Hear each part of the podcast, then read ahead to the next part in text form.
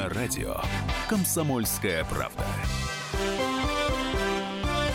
Здравствуйте, люди! На линии Эдвард Чесноков. Прямой эфир начинается. Пока весь мир шумно обсуждает размолвку и последующий развод Брэда Питта и Анджелины Джоли, мы поговорим о другом, о ценностях более глубоких, более глобальных и, смею надеяться, куда в большей степени вечных. 21 сентября 1895 года, то есть 121 год назад, на свет появился поэт, Соловей земли русской Сергей Александрович Есенин. И хотя мы повторяем и повторяем имена его старших и младших современников по Серебряному веку, те имена, которые вы все знаете, конечно же, Блок, Мандельштам, Маяковский, Цветаева, Гумилев, этот перечислительный ряд можно продолжать бесконечно, но мы не поем песни на их стихи, а на стихи Есенина поем. И мы вспоминаем, что жизнь и судьба русского гения и русского поэта трагично. И в особенности трагично в силу своей мистичности, в силу своей неотвратимости его смерть,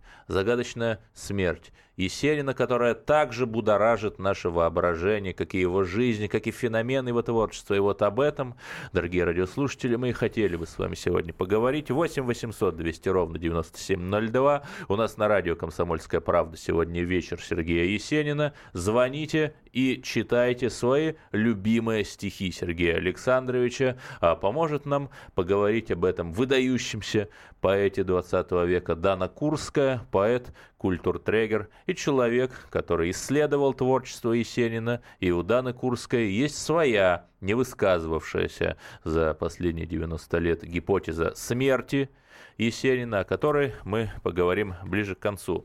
Но вот, Дана, смотрите, Есенин совершенно неожиданно, как будто из ниоткуда, в начале мировой войны приходит в Петербург, потом Петроград – и имеет э, совершенно, опять-таки, неожиданный и грандиозный успех. Да, он читает стихи императрицы, он ходит к Блоку как к себе домой. Вот этот успех этого крестьянского самородка, он чем был вызван? Здравствуйте, уважаемые радиослушатели Эдвард. А, чем был вызван успех? Ну, это успех-то, в общем, был достаточно а, предсказуемый и подготовленный. Подготовленный угу. людьми, которые разбирались в том, как э, сделать успех. А, например, э, поэт Клюев. Да, который, Николай Клюев. Конечно, Николай Клюев, угу. который сразу же, в общем, по его же словам, захмутал Сергунку вот, э, собственно, Есенин был рад, что, его, а, что ему дают какую-то концепцию, в котором он будет двигаться в дальнейшем. А, человек-то он был образованный. Об этом можно говорить, если читать, э, например, там его произведение «Ключи Марии», которое, кстати, например, не входит в школьную Это программу. философское произведение. Оно, в общем, его бы сейчас назвали, наверное, этническим mm-hmm. каким-то произведением. Вот. А если его читать, то мы можем понять, что человек был образованный, и все вот эти вот его пьяные гармошки и то, как его представляли, даже вы вот постоянно его называете там соловьем земли русской, ну это как бы по большому счету все фигня. Но я журналист и волей-неволей вынужден говорить э, некими образами массового сознания. Ну продолжайте. А, да, в общем, э, Есенина одевали э, в, значит, рубашечки русские народные. Сапожки Софьяновы. Сапожки Софьяновы, безусловно. И давали ему даже гармошечку. Угу. И в салоне Зинаиды Гиппиус подлый гипюсихи, как он ее сам называл, в беседах с Марингофом. Он, значит, вынужден был э, играть на гармошке там, и читать, и воспринимали его соответствующе. Он был рад успеху, он был карьерист. Но, тем не менее, вот в этом-то образе он чувствовал себя совершеннейше, как рыба в воде. Да, в общем, это, знаете, то же самое, как э, э, образованный человек, поэт и культуртрегер может э, говорить «я с Челябинска и умных слов не знаю», угу. вот, э, при том, что это образованный человек.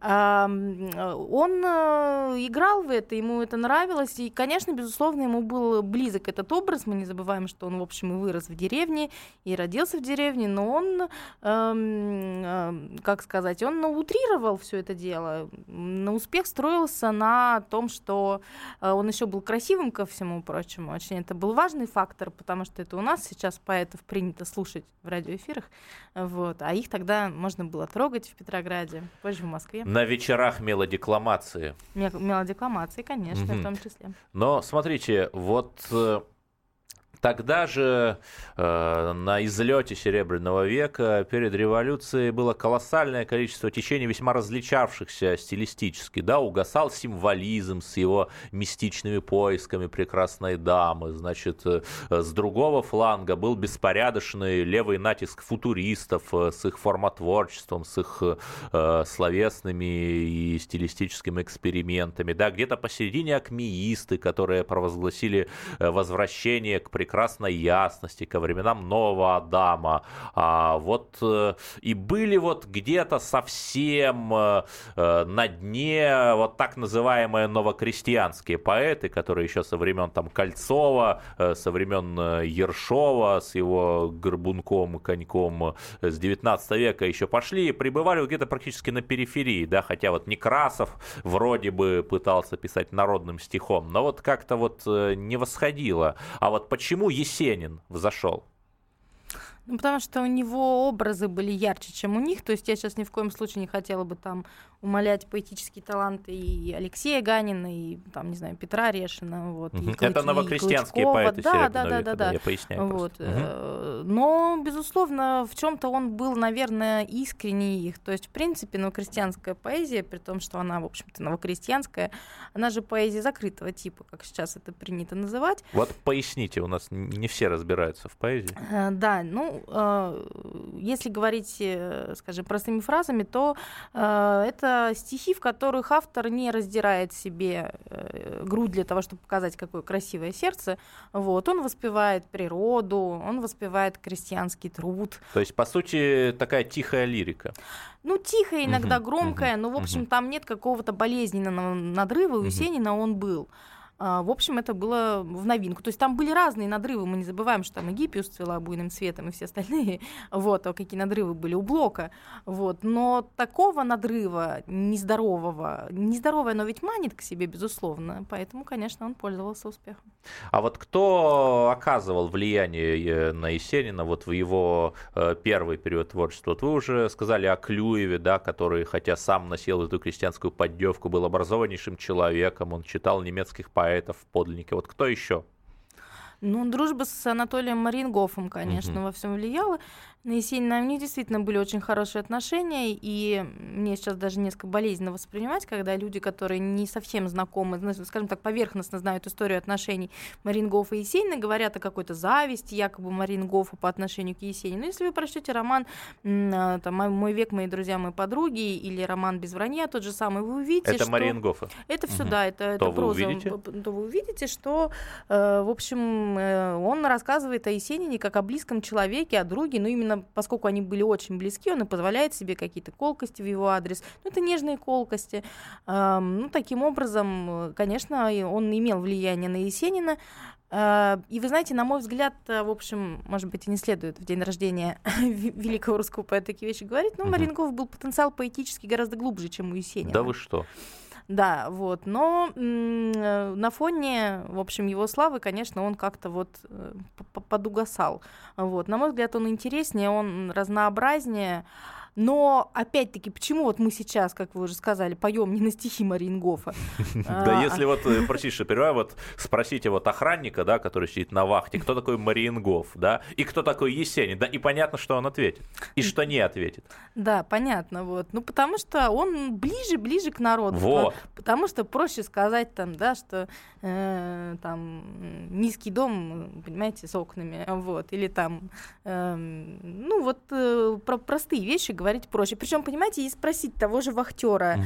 э, например, э, там, э, там вот балладу о собаке, скорее всего, он назовет, да, там белую березу он назовет. И клен опавший заледенелый он тоже назовет. А вот черного человека не назовет. А ведь это произведение гораздо более ну, интересное. Потому что уже такой Есенин, который отходит от шаблона, вот, который он наработал конечно, в свои ранние Конечно, конечно. А, да, и ключи Марии он не назовет. И много чего не назовет. Э, при этом эти вещи, они, в общем, и, не знаю, там и лингвистически, и семантически гораздо интереснее. У нас на линии Дана Курская. Мы обсуждаем творчество Сергея Есенина комментарии на 8 800 200 ровно 9702. Звоните и после перерыва прочтите ваши любимые стихи Сергея Александровича в эфире радио «Комсомольская правда». Культурные люди.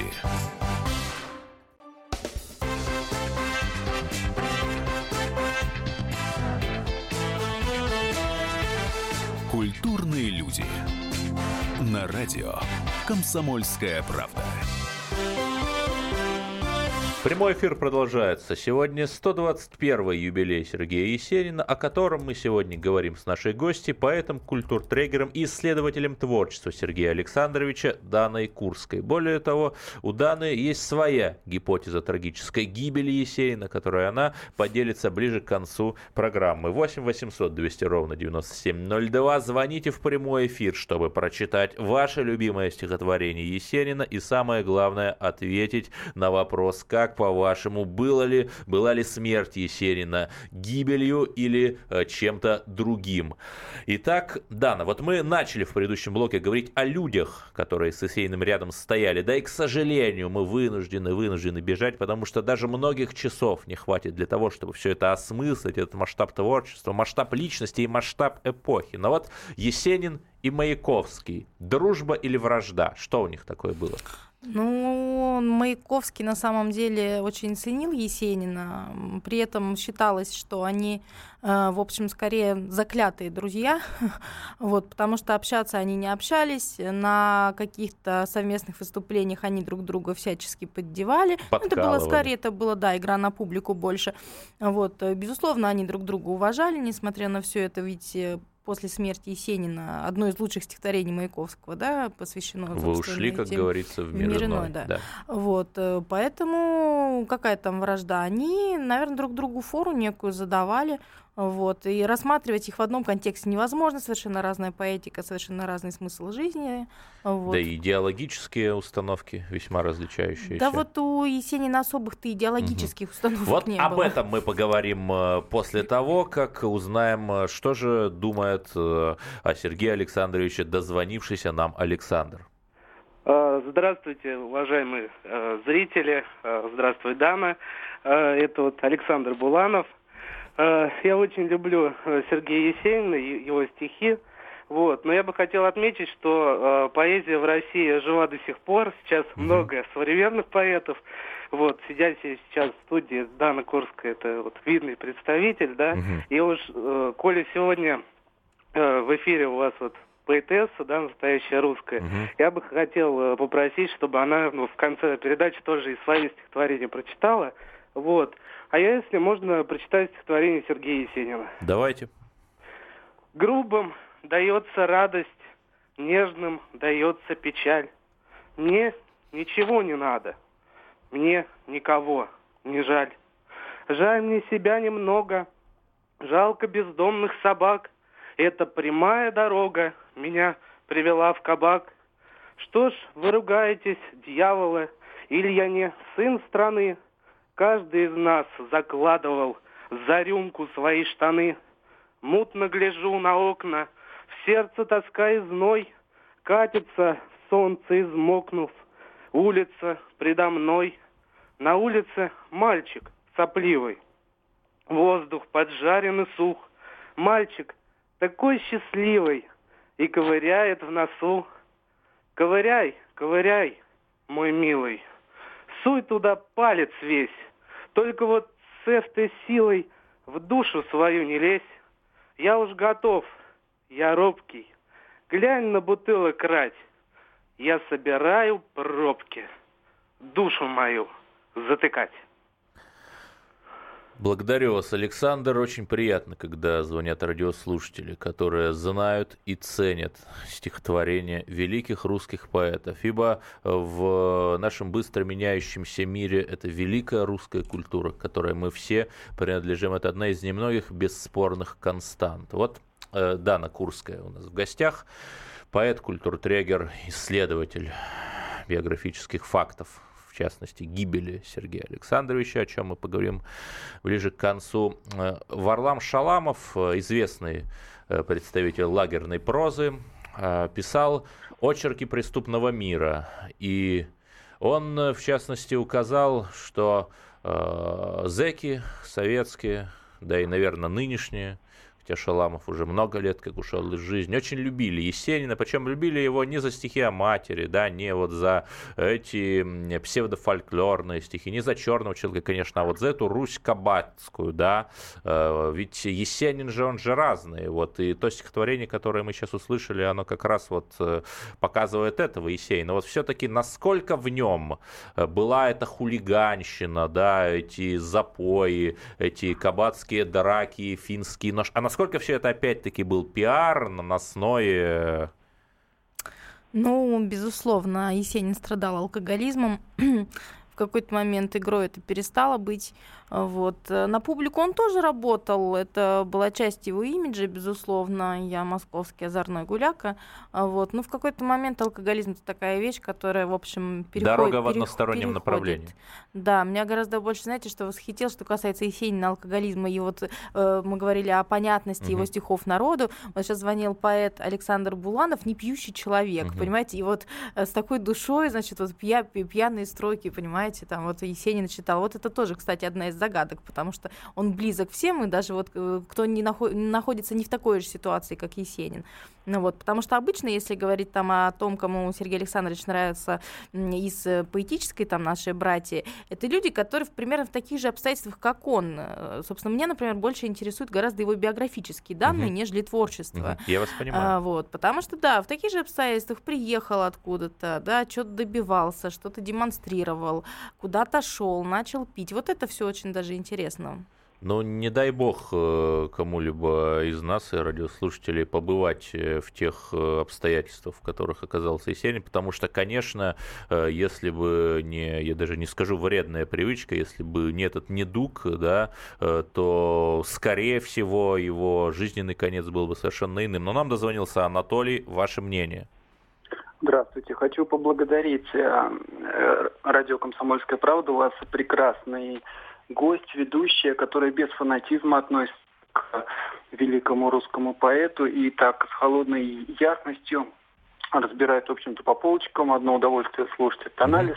Конечно, от Сергея Синина что осталось, это, на мой взгляд, я взбешен, разъярен, и летит моя трость прямо в морду его, в переносицу он в конце концов понял, что он из себя представляет, и вот эта звонкая нота, которую сразу схватил ранний Маяковский. То есть он сразу писал честно, чисто, ярко, звонко, и на мой взгляд, что вот поздний, э, поздний Есенин это э, сравнимо с, с уже с, с новой волной. Вот. Так что очень интересно слушать вас ваш Да, я вас понял. Благодарю вас, Анатолий. Нам, в свою очередь, очень интересно слушать мнение вас и других наших радиослушателей. Ну, кстати, его последняя фраза Анатолия, что вот эти вот творческие эксперименты Есенина, когда он говорил, что классическая рифма умерла, но я ей вздернул у дела. Вот это его экспериментаторство, оно же абсолютно вот в духе предвосхищает вот и поэзию 60-х годов, вот и все последующее. Но Дана совершенно правильно сказала, что для нее биография биографические обстоятельства Сергея Александровича куда интереснее, чем его проза. И это право нашей уважаемой гости. Так вот, 21 сентября Есенин познакомился с Айсидорой Дункан в 1921 году, получается 95 лет назад. И хотя она была не первой и не последней его дамой сердца, но самой известной. Вот э, какую роль она сыграла в его жизни?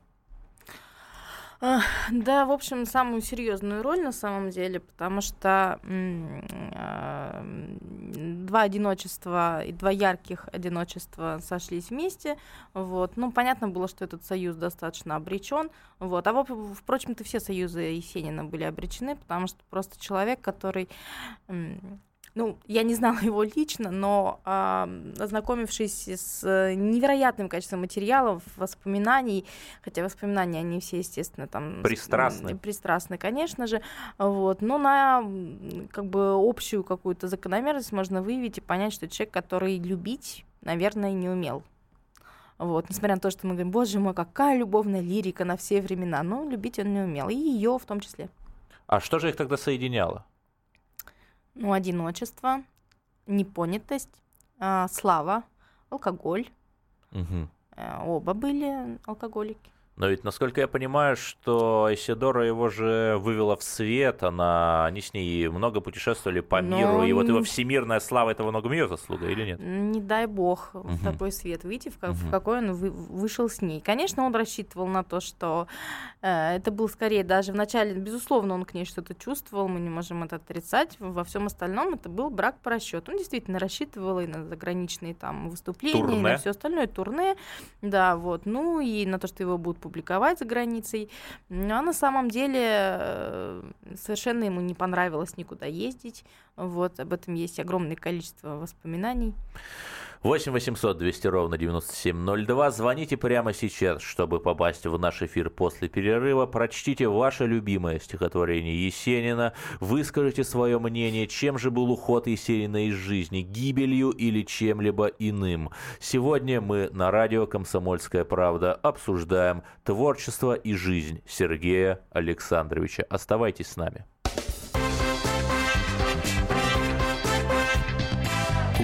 Культурные люди.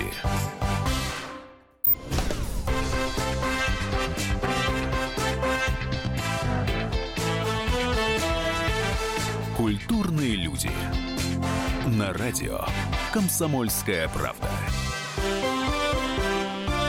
Прямой эфир продолжается. 21 сентября 1895 года, 121 год назад родился Сергей Есенин, и мы обсуждаем с нашим гостем, поэтом и культуртрегером Даной Курской его жизненный творческий путь и его загадочный конец, ибо у Даны есть своя гипотеза того, что же произошло тогда, декабрьским днем в Ленинграде в 1925 году. И вот об этом мы поговорим уже ближе к кульминации нашей программы. Да, ну вот вы сказали, э, возвращаясь к Есенину и Айседоре, или как он ее называл, Изадора, она его действительно вывозила за границу, хотя это было достаточно нетипично э, для очень многих поэтов. Например, тот же Блок э, очень хотел попасть за границу, просто чтобы лечиться. Да, он был болен и э, так и не смог ему, так и не дали разрешения власти. В августе 21 года он умер в том числе, может быть, потому что не получил э, качественного лечения. Хотя, в общем-то, тогда э, в стране были такие времена, что проблемы-то стояли совсем другие, помимо лечения блока. А вот Есенин от заграницы что получил?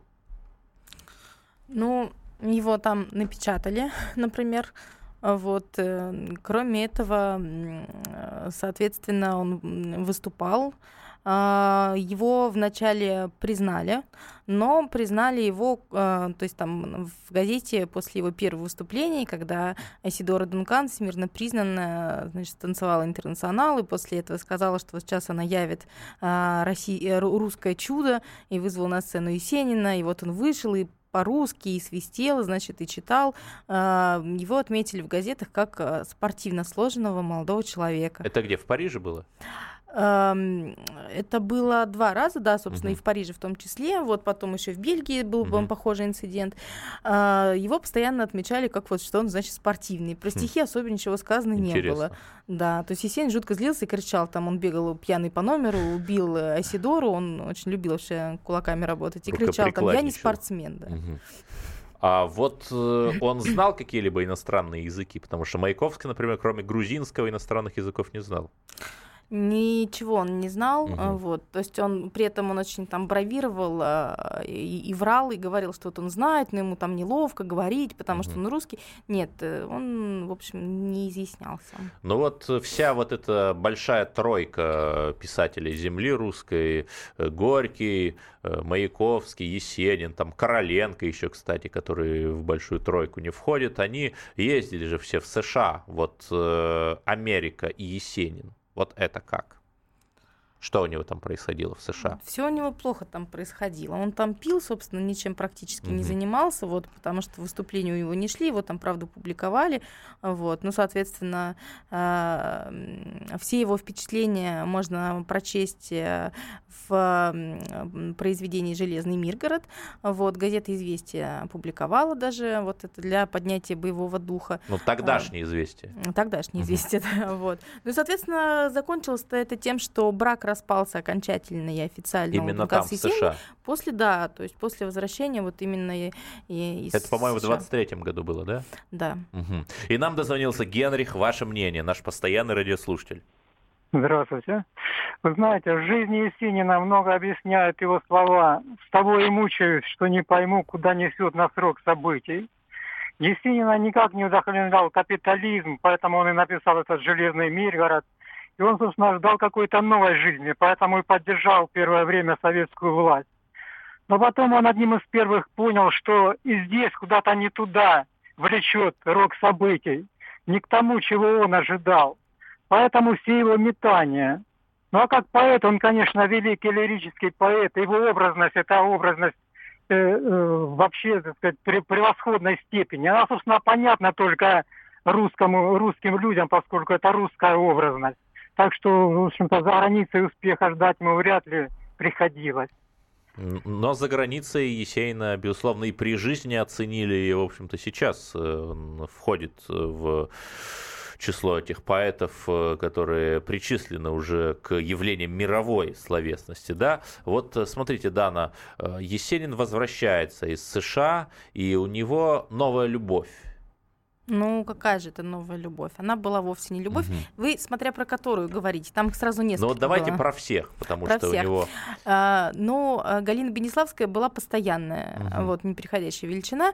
А потом, собственно, Августа Миклашевская. Вот, она была все время по сюжету, но она как бы ему не давала особых надежд, поэтому, кроме а, любви хулигана, благодаря ей, то есть у него, не, не, в общем, ничего не, не сложилось. Но, безусловно, муза, она была весомая, мы не можем ее образ обходить, говоря о его творчестве, а потом был брак по расчету с э, внучкой Толстого, Софьей Андреевной Толстой. То есть, смотрите, вот опять брак по расчету и с Айседорой Дункан, и с Софьей Андреевной. Но э, Есенин еще очень, э, как бы его тянула слава, несмотря на то, что у него была своя слава. Его, на самом деле, поразил э, случай э, еще в молодости, когда, ну, он, в принципе, и умер-то молодым, ну, в общем, скажем, mm-hmm. в юности, когда вот он только приехал, э, они с Марингофом шли по улице, увидели, как идет Шаляпин, значит, и все говорят, боже мой, это же Шаляпин. И вот Есенин застыл э, и сказал, боже мой, какая слава. И тогда Марингов в эту минуту понял, что ради этой вот славы Есенин, собственно, отдаст что угодно, включая жизнь. Поэтому, когда он женился на э, внучке Толстого, он, безусловно, делал это из-за славы. И нам дозвонился Сергей. Ваше мнение? Здравствуйте, я Сергей Вологды. Знаете, в Череповце жил Игорь Северянин, да? Вот у нас восстанов... Э, останавливали в гостинице напротив областной э, городской администрации, понимаете, и венчался в церкви, в Кириках, Улитах. Там церкви нету. И его друг был, знаете, Ганин. Вот можете что-нибудь сказать? Нет, из города Сокола. И еще я, конечно, в 86 году был на его могилке. Там женщина указывала, там его подруг, ну, жена или кто-то, как она не могла застрелить. Ну, сколько крови было, понимаете? Угу. Вот это в 86 году. И вот он стихи написала, сколько женщин меня любила, и сам любил ни одну, ни того ли носила, привела меня к вину, понимаете, ну вот вот из этого он пьян стал из-за женщин, понимаете, вот.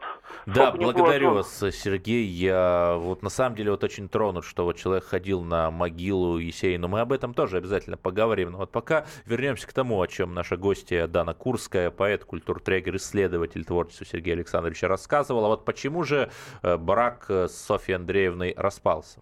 Потому что, по словам самого Есенина, дома везде его окружала борода. Угу. Вот, борода была, сами понимаете, чья.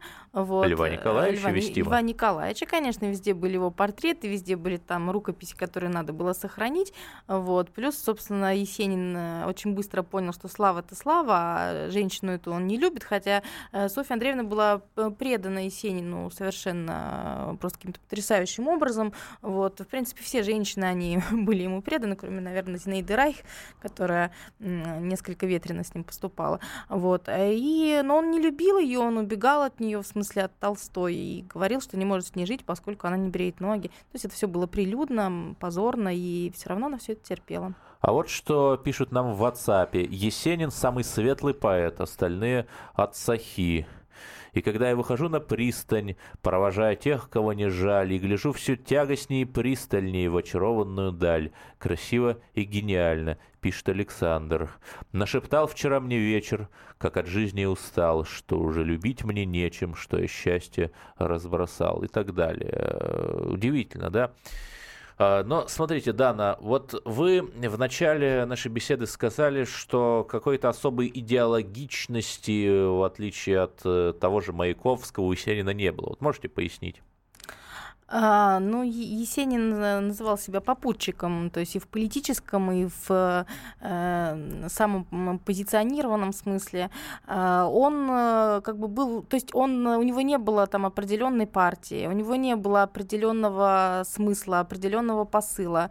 А, он демонстрировал свой образ и свою уязвимость, то есть он работал со своей уязвимостью. И превратил это, по сути, в творческий прием. И превратил это, в творческий прием, поэтому э, идеологии какой-то особенно у него него не было. Если нужно было быть Строцким, он был Строцким. Если нужно было быть э, не Строцким, он был не Строцким. Ну, в общем-то, очень многие творческие люди, они же в политических течениях разбираются постольку-постольку, э, пребывают в своем мире, поэтому его невозможно в этом упрекать. Но его никто в этом не упрекает, в общем-то, его, его вообще сложно упрекать, потому что э, когда перед нами, например, какая-то здоровая, смысленная личность, ему можно так тыкать пальцем и говорить а-та-та. Есенин был, в общем, не очень здоровый человек, поэтому за что его вообще упрекать? Ну вот э, в плане здоровья э, в последний год жизни он э, провел несколько недель в психиатрической больнице. Это правда? Да, и до сих пор э, адрес больницы не скажу, это туда будут э, ходить паломники, а это такое мое место, но э, скажу по секрету, там до сих пор стоит тот самый клен, потому что стихотворение это писал в психиатрической в общем, больнице, глядя на этот клен, он там стоит до сих а пор. А как клен. он туда попал?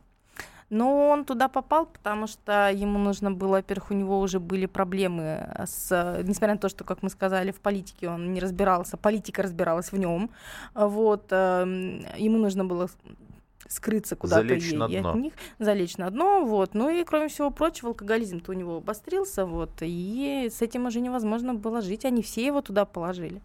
Родственники. Родственники, жена, знакомые. Ну вот мы уже затронули события последнего года жизни Есенина, которые привели к катастрофическому финалу. Что же произошло тогда в гостинице «Англитер» 26, по-моему, декабря или какого? 28 20, утром его 28 нашли. утром, да. да. Ну, произошло, по всей видимости, 26-27. А мы об этом поговорим чуть позже. А пока э, Есенин и имажинизм. Вот это как? А, но имажинизм — это вообще на самом деле очень странное течение, потому что туда можно напихать совершенно любых поэтов, потому что образ — это образ. Мы все пишем с образами, давайте мы все будем имажинистами. Есенин, на самом деле, его же пытались себе забрать кто только мог, то и, и, и футуристы даже и его лефовцы, к себе записывали, да, левцы, конечно. Угу. Вот. Но он там какое-то время был приверженцем действительно имажинизма, ему нравилось, что вот они там это все развивают с Марингофом, они ездили по слава, стране. самость. Конечно, конечно. Ездили по стране, угу. говорили, что такое маженизм и так далее. В принципе, ничего нового имажинизм не открывал ни народу, ни им. Но это было модно, это было интересно, это было непонятно. Народ э, просто перся от непонятного слова. Значит, это приехали красивые мальчики по стране, вот они рассказывают. Вот. А что Есенин имажинизм? Так сказать, ну, trendy person. Да. В общем, Есенин, он был э, к имажинизму относился настолько же, насколько ко всем остальным течениям. То есть это опять-таки во многом был такой грамотный пиар. Грамотный пиар, не пиарщик, он был от бога, самый пиарщик, угу. это безусловно. Но, кстати, Маяковский был тоже очень выдающимся пиарщиком. Там э, одни его стихи, нигде кроме как в Мыслепроме, это колоссальный рекламный продукт с точки зрения таланта. 8 800 200 ровно 9702. Звоните прямо сейчас, чтобы попасть в прямой эфир радио «Комсомольская правда» после перерыва и прочитать ваши любимые стихи Сергея Есенина. А после Дана Курская расскажет свою гипотезу гибели Сергея Алексеевича Александровича. С вами Эдвард Чесноков. Оставайтесь с нами. Культурные люди.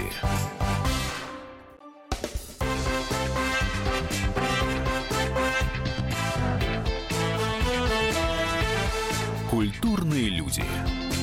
На радио «Комсомольская правда». Прямой эфир вступает в заключительную стадию. Напротив меня Дана Курская, поэт и исследователь творчества Сергея Есенина, о котором мы как раз и говорим, ибо в эти дни исполняется 121 год с момента его рождения. И вот, к сожалению, мы не можем в одной маленькой программе обнять все его творчество, всю его жизнь, но тем не менее последний год его жизни. Вот э, у нас буквально 10 минут остается. Э, с чем он пришел в этот декабрьский Ленинский день в Ленинграде? А, у него не было повода для самоубийства, потому что он был с вычищенной кровью, ему его все почистили физиологическим раствором. А, он был полон новых сил, он решил переехать, э, соответственно, в Петербург. Э, в тогда, Ленинград. тогда еще Ленинград, угу. конечно Вернее, же. Уже Ленинград. Вот. А он был рад э, и счастлив, потому что у него должно было излечился вот от Излечился, конечно. Он собирался, у него должно было выйти при жизни собрание сочинений, об этом вообще мечтать было невозможно. Вот у него оно все было. То есть он приехал, он был счастлив, он ходил по Ленинграду и рассказывал, значит, друзьям, что вот он пока, к сожалению, без денег, то есть угу. деньги-то, кстати, пропали куда-то, да, угу. он их все снял. Вот. Но он э, полон новых сил, он полон здоровья, он, он даже не пил, собственно, угу. да, то есть все ему говорят, ну как, ну Сергу, ну тяпнем. Нет, он даже не тяпал. Нам дозвонился Геннадий Григорьевич, ваше мнение? Добрый вечер, уважаемые ведущие, гости. А вот упомянули о том, что э, как бы у Есенина идеологии особой не было. А вот поэт Евгений Евтушенко – помните, писал, э, что э, Есенин, мило изменилась Русь, помните? Но плакаться, по-моему, напрасно и говорить, что к лучшему боюсь, а говорить, что к худшему опасно. Ну, э, мы Кто уже... говорит, что ты не из борцов? Борьба пусть тихой, но правдивости. Ты был да, у нас э, прерывается Ты связь, был правдивее но... стольких подлецов, пытавшихся учить тебя партийности. Да, благодарю вас. И очень приятно, когда звонят люди, являющиеся носителями самых разных точек зрения. И мы на радио «Комсомольская правда», как я не устаю повторять, э, площадку для высказывания самых разных точек зрения как раз и предоставляем. Но вот, Дана, вот приезжает Есенин э, в Ленинград, вроде бы радостный, э, здоровый, и вот что происходит? А, происходит то, что он поселяется в гостинице Англитер, хотя у него есть, в общем-то, масса вариантов, где остановиться, однако выбирает именно эту Это гостиницу. Это вот та самая напротив э, Исаакиевского собора. Да, та самая угу. напротив. Угу. Вот. Ее потом, кстати, полностью снесли и перестроили. А, вот, но дело не в этом, а в том, что в пятом номере остановился он. А, в этой же гостинице проживали его друг э, Георгий Устинов э, со своей женой, как он называл тетей Лизой. Вот. Э, Вольф Эрлих, его друг и ученик, ученик, то есть они, у них там был практически божественные какие библейские мотивы, вот Вольф Эрлих помогает ему там устроиться. А, никаких особых настроений там плохих они в нем не замечают. Единственное, что там потом, уже после значит, того, как труп был найден, показания внезапно начали разниться и наполняться подробностями о том, что но все-таки он и ходил ночью, и стучался, он и что-то там, все это было. И, конечно, ну вот тут тоже и начинается болото. Угу. Вот поподробнее можно? А, подробнее. Утром 28 числа а, тетя Лиза зашла в номер Елизавета, Елизавета Устинова, Устинова конечно. Угу. Она стучалась и не открыли, вызвала коменданта, пришел комендант, вскрыли номер. А, в темноте они включили свет. Это вот очень важная деталь, о которой я сейчас говорю. Угу. Представьте, утро, декабрьское, за окном темно. Тем более, темно. там же очень длительные ночи конечно. на широте Петербурга. Везде темно, и в этот момент они включают свет. А, на трубе центрального отопления. Ночью дали отопление, до этого трубы были холодные, Есенин ходил закутавшийся накануне, требовал, чтобы дали, включили тепло, ему нужно было мыться. А вот э, на трубе висит Есенин, совершенно спокойно, как будто бы ожидая увидеть всю эту картину. Они закрывают дверь и идут, соответственно, решать все эти вопросы. А первый момент, о котором я хотела сказать, значит, э, дверь была закрыта и так далее, было темно, то есть человек в абсолютной и шторы темноте, были шторы были задернуты, угу. человек в абсолютной темноте, находясь находясь в состоянии даже там глубочайшей депрессии внезапной. Глубочайшего опьянения? Да, глубочайшего опьянения. Нет, почему? Опьянения не было. Угу. У, него было в желудке после вскрытия, Прокушевская комиссия все это изучала, э, вскрытие показало, что с, значит, 100, ну, около 100 миллилитров э, жидкости угу. слабо пахнущей вином. И вот даже в том состоянии? В том состоянии, в полной темноте, нужно было поставить тумбочку на стол, на тумбочку, значит, еще одну тумбочку, после этого хитрым образом, держась одной рукой за трубу, значит, попытаться удавиться. Это можно все сделать в любых состояниях, но не в полной темноте. Физически это невозможно. И это первый тревожный звоночек в сторону того, что, может быть, он и не сам. А второй какой? Второй тревожный звоночек э, уже был выяснен через много лет, и это фотография, э, собственно, единственная фотография, которую э, Софья Андреевна Толстая, значит, заказала, чтобы ей прислал фотограф Напельбаум.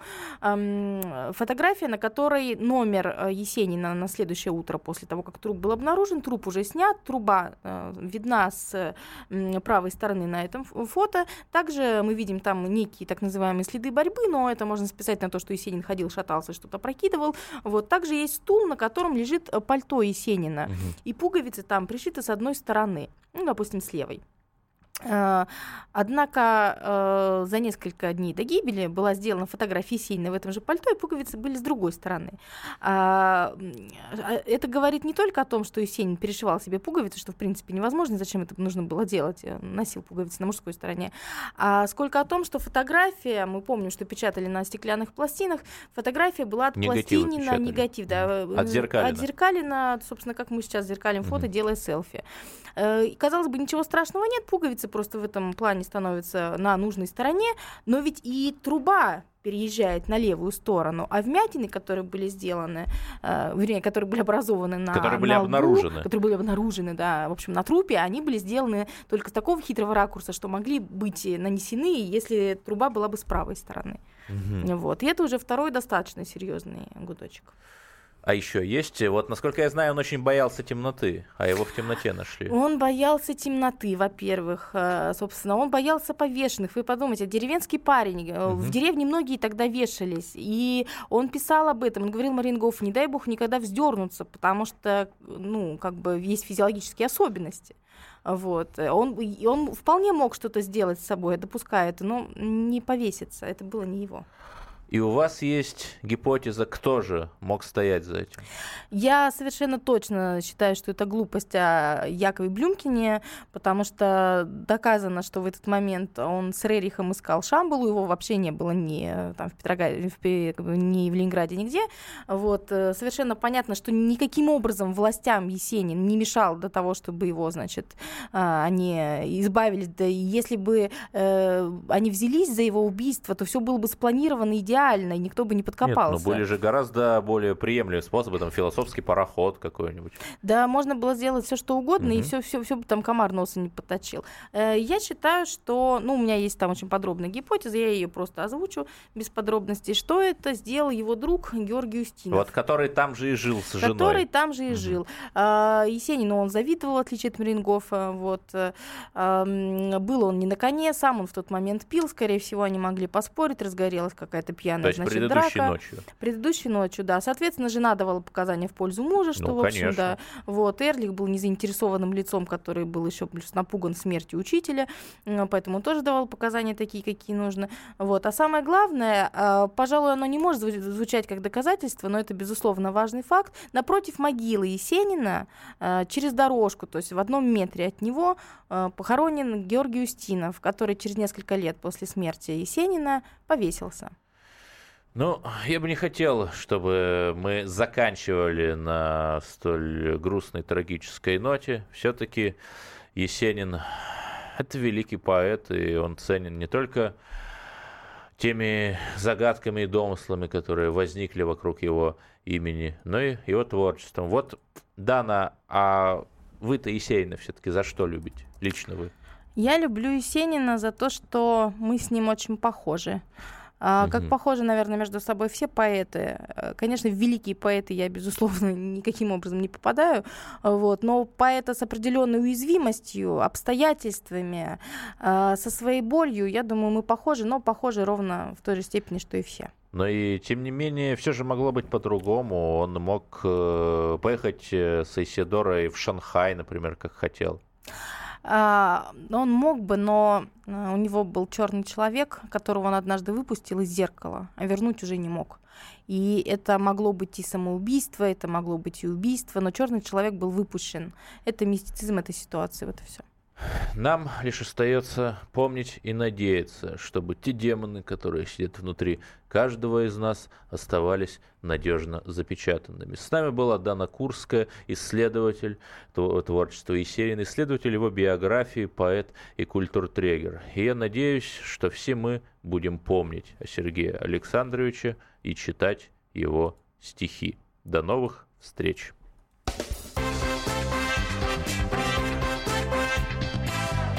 Культурные люди.